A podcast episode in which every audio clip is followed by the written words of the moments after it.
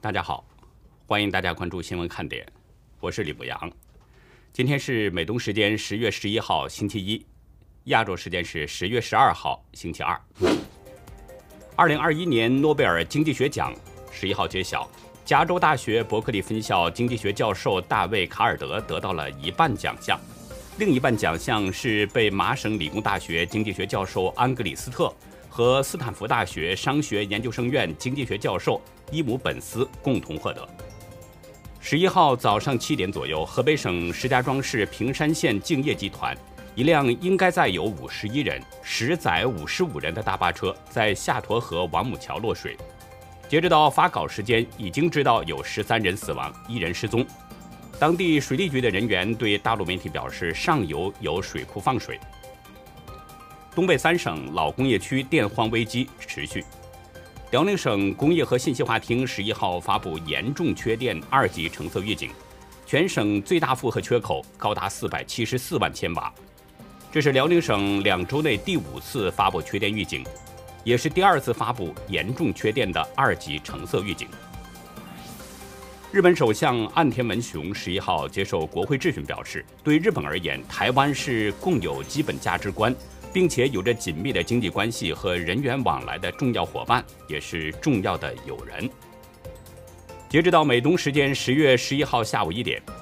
全球新增确诊中共病毒人数是三十一万六千六百四十六人，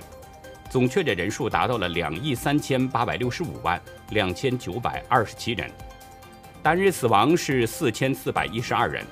累计死亡总数是四百八十六万七千二百九十五人。下面进入今天的话题。我们今天的话题有三个部分，一个是中华民国总统蔡英文在双十国庆上的讲话，对两岸关系的表态相当强硬；另一个是大陆的黑色反腐，医院院长被绑架后写下交代材料，竟然牵出了七十六人大案；还有一个是美国的 FBI 的卧底破获了一桩核潜艇核心机密泄密案。不过，在节目开始之前呢，先跟大家说个事儿。到十一月九号呢，新闻看点将迎来四周岁的生日。为此，新闻看点节目组啊策划了一系列的活动，将在十一月九号前后利用七天的时间陆续播出，每天大约是五到十分钟吧。提前跟大家剧透一下哈，有两天的活动呢，是我呀跟大家分享我在大陆卖玉石和主持婚礼的一些经历和感受，绝对的独家。另外呢，还有两天呢是跟大家互动，一个是等你的一封信，我们希望大家啊能够呢给新闻看点写信，说说您对牧羊或者是对新闻看点想说的话，无论是对我们的祝福也好，鼓励也好，还是呢您有什么批评或者意见以及建议等等，我们都欢迎。不过呢，我们对您的字数有一点点的要求，因为考虑到可能参与的人数会比较多哈，所以呢。我们希望您把这个话尽量的压缩、精简到一百五十字以内。另外，我们每天啊都会收到很多观众的来信，所以呢，希望您发送邮件的时候做出一点点的区别。区别是什么呢？就是请您在标题的这一栏写清楚观众来信投稿以及您的昵称，这样呢，我们的工作人员看起来就比较直观。还有一个是。牧羊致电。之前呢，有观众是希望跟我呢能够直接联系，但是考虑到安全这样的一些问题吧，包括对我的安全以及对观众的安全都会有影响，所以呢，我只是联系过其中的一位，就是澳洲的杨老先生。那这次庆祝活动啊，我们还将选出一位观众跟我进行通话，我们通话的时间呢，可能是预定在十月三十号。如果您希望跟牧羊来一场真实的对话，那么就请您在邮件中一定要附上您的电话号码以及您的昵称，还有就是您想对牧羊说的话。邮件的标题也一定要写清楚，牧羊致电投稿和昵称。我们这两个活动都是一样的截止日期，就是到十月二十五号。如果您有兴趣，那么请一定要抓紧时间。还有重要的一点就是，收件信箱啊，不是我们的爆料邮箱。这个信箱呢，请您一定要记住是 News Inside 零零 at gmail 点 com。News Inside 这是新闻看点的英文名字，后面呢是两个零，然后是 at gmail 点 com。新闻看点的成长一直有您的坚守陪伴，那么幸福的时刻当然需要您一起来分享，我们期待着您的参与。下面呢，我们就聊今天正式的话题啊。应该有不少人呢看了这个台湾双十国庆的直播，给我的印象啊很深的有几个方面，比如那些军人的花枪表演呐，还有女嘉宾的致辞，东京奥运会女子举重冠军郭幸淳亮相等等，这些都给人印象很深。但是总的来说，相比较而言呢，印象最深的还得说是蔡英文，他的讲话。蔡英文总统的演讲叫做“共识化分歧，团结守台湾”，共有五个大的部分，分别是呢：团结展现韧性，国际合作防疫；区域情势复杂，严峻挑战空前；凝聚团结共识，约定四个坚持；汇聚社会力量，化解重大分歧；还有就是光荣自信，携手台湾走向世界。在全程大约二十四分钟的演讲当中，蔡英文提到了六次中华民国、三次中华民国台湾，还有四十七次台湾，当然也提到了中国，其中有四次提到。在演讲当中，蔡英文就两岸议题表示，台湾的善意不变，承诺不变，维持现状就是我们的主张，我们也会全力阻止现状被片面改变。蔡英文强调。两岸解决分歧必须透过平等对话。台湾期待两岸关系缓和，不会冒进，但绝对不要认为台湾人民会在压力下屈服。他说，台湾会持续的充实国防，展现自我防卫的决心，确保没有人能逼我们走向中共所设的路径，因为中共设定的路径下，台湾不会有民主自由的生活方式，两千三百万台湾人没有主权。澳洲悉尼麦考瑞大学国际关系学者黄吕琛这位博士对 BBC 表示，整体看下来，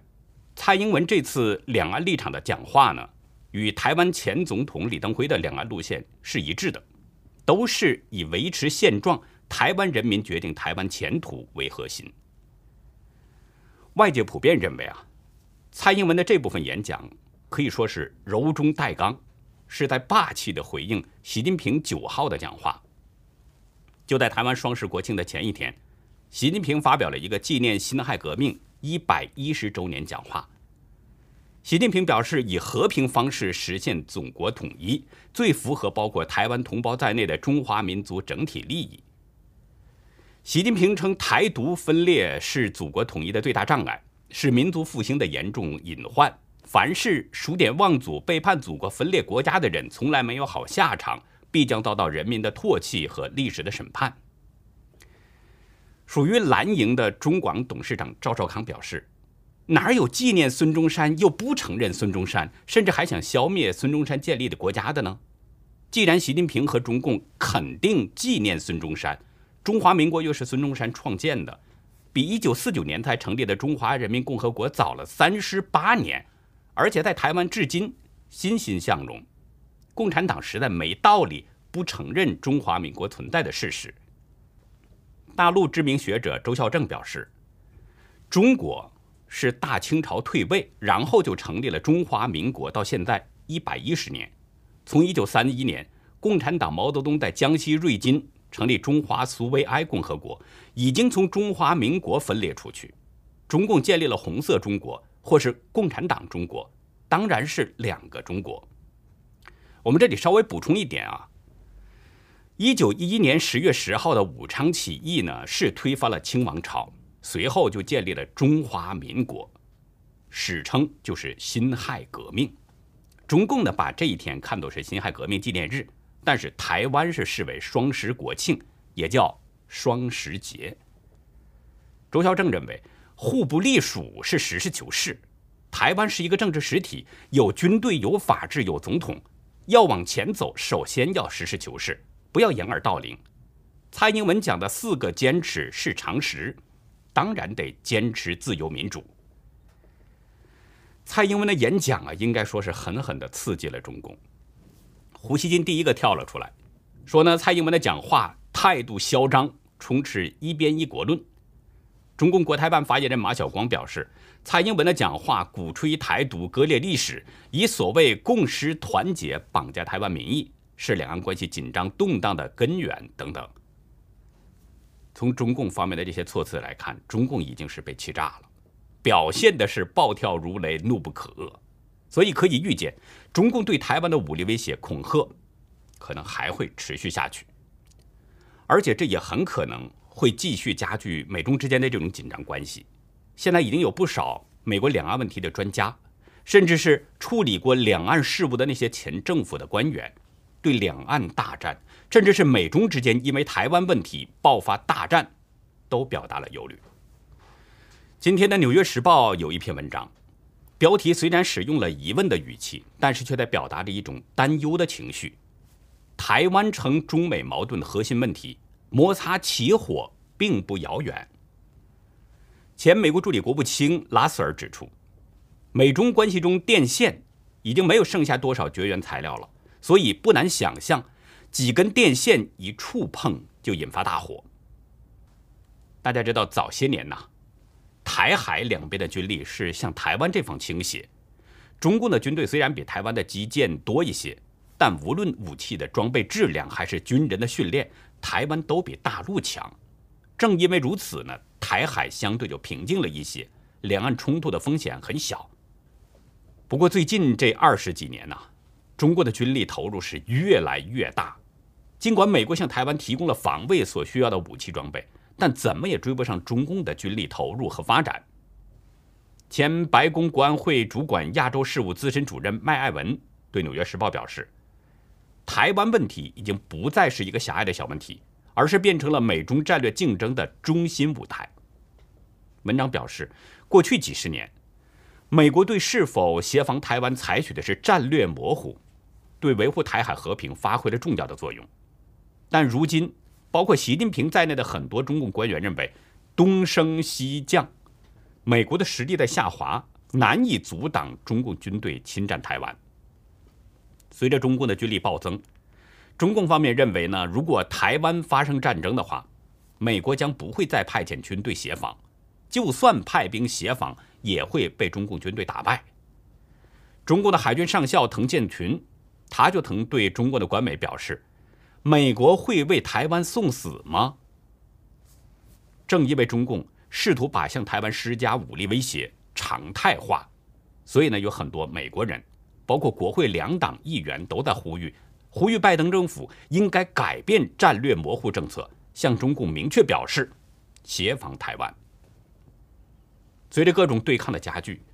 纽约时报》表示，围绕台湾的力量平衡正在发生着根本性的转变。使几十年来的三角平衡被打破，三方正在进入一个危险的新阶段。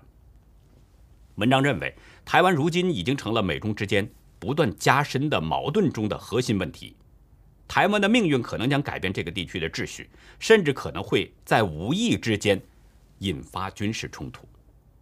美国印太司令部情报主任、海军少将迈克尔·斯图德曼在今年的七月呢，曾经谈到了台湾的问题。他表示，台湾问题引发美中武装冲突，只是时间问题，而不是是否会发生的问题。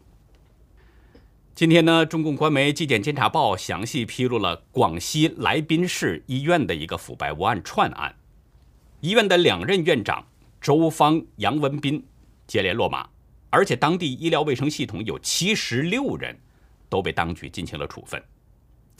这起大案的曝光。说起来还非常有意思，它是由一桩绑架案引起的，被绑架的人呢，正是这家医院的前院长周芳，实施绑架的其中一个人，曾经呢是任来宾市卫计委主任科员韦树峰，不过这个韦树峰后来被抓了，被判刑是十二年。判决书中显示啊，这个韦树峰呢怀疑周芳受贿，就想趁机黑吃黑捞一把。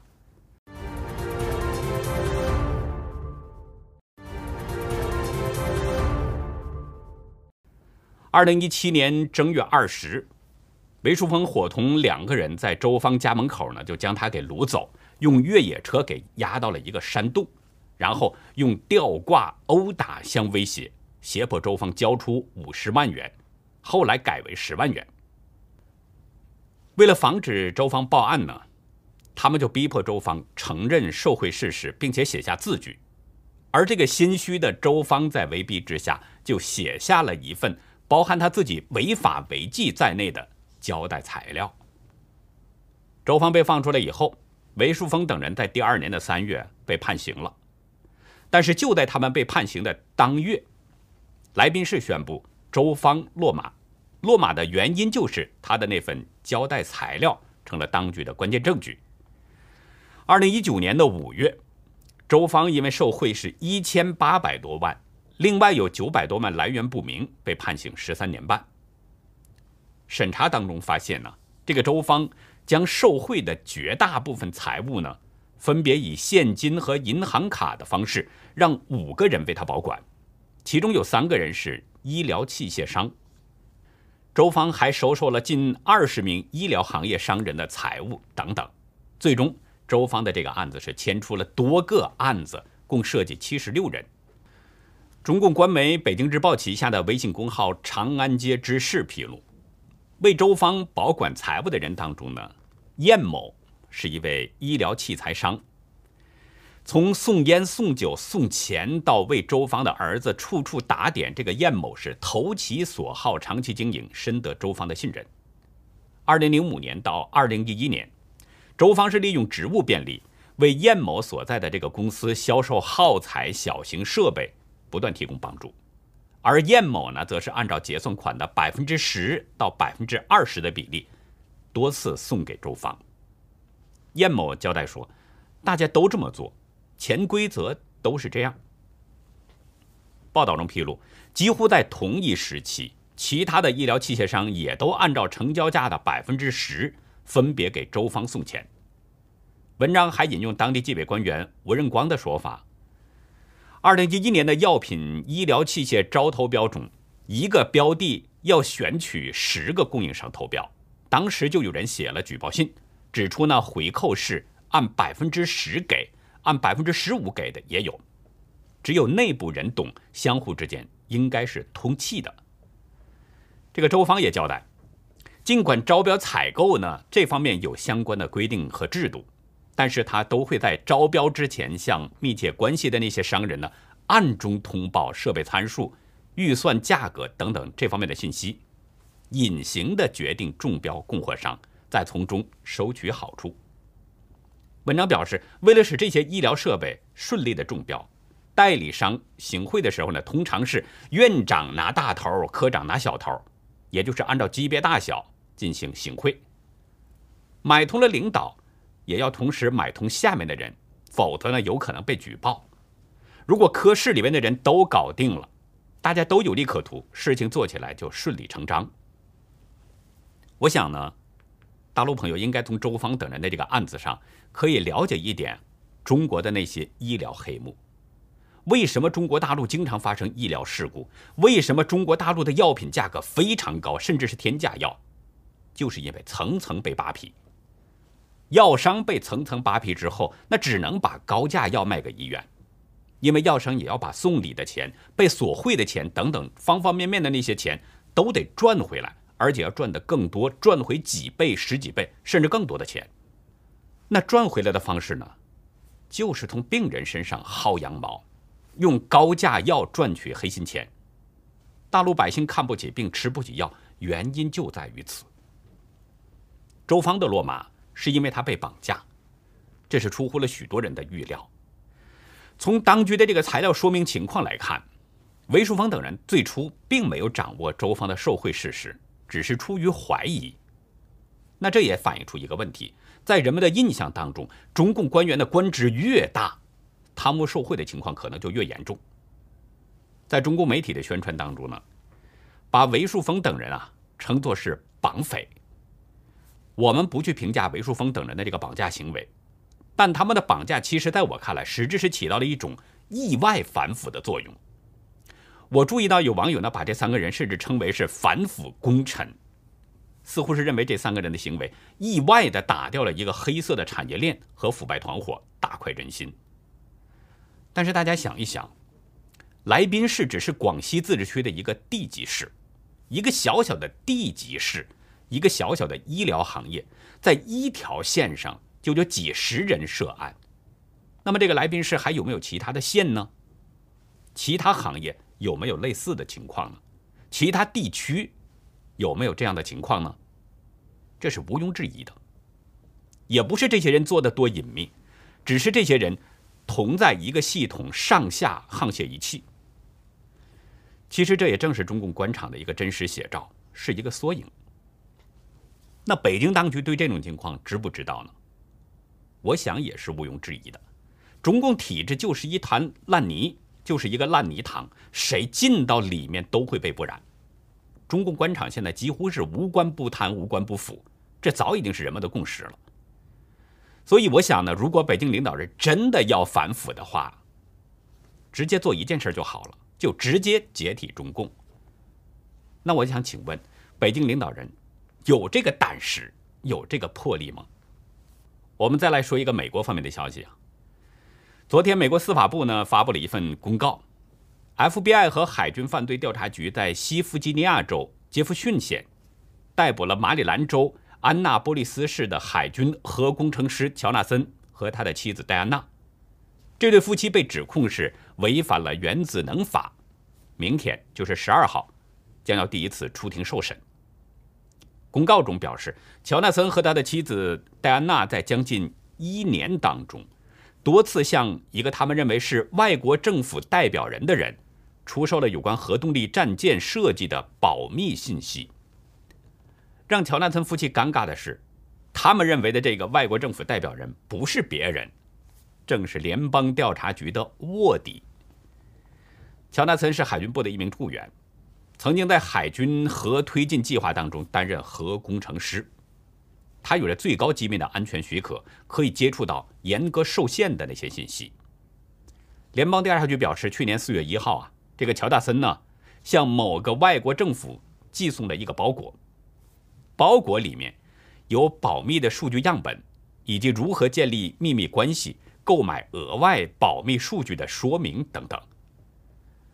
乔纳森在寄送这个包裹当中呢，还附了一封信，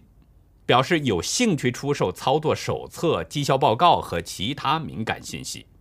他还写下了这样的话：“他说啊，我为这封翻译的不好的信感到抱歉，请将此信转发给你们的军事情报机构。”我相信这些信息将对贵国具有重大价值，这不是一个骗局。去年十二月，乔纳森的包裹和信件呢，意外的被联邦调查局拿到了，